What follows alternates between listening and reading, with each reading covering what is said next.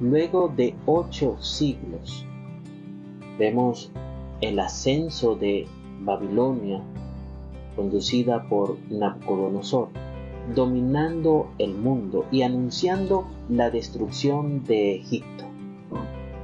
Egipto había sido una potencia que dominaba la región y lo hizo por muchos siglos y vio en el declive de Israel una oportunidad para obtener un poder aún mayor.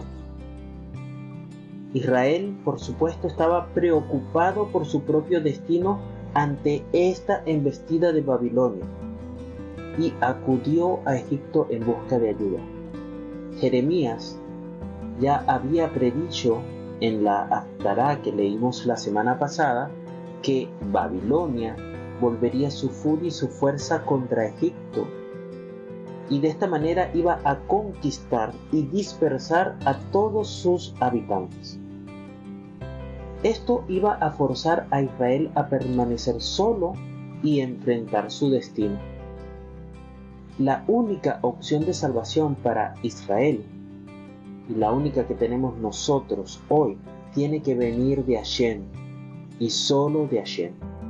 En la Aftará de esta semana, Jeremías continúa con esta profecía en contra del pueblo de Egipto y su destrucción total. Esta es la conexión obvia con nuestra para allá en la que vemos a un faraón orgulloso, arrogante, que se tiene que poner de rodillas por la imponente mano de Hashem. Así también Babilonia, que actúa en este caso como un agente de Hashem, va a castigar finalmente a Egipto por su continua arrogancia y orgullo. Los hijos de Israel, la nación judía, se verá directamente afectada por la destrucción de ese pueblo. Sin embargo, se les aseguró en ese momento y se nos asegura a nosotros de igual manera que Hashem finalmente los liberará. Pero para ello hay una razón y hay algo que hay que hacer y es siempre, siempre mantener la fe y la confianza de que las promesas de Hashem se van a cumplir.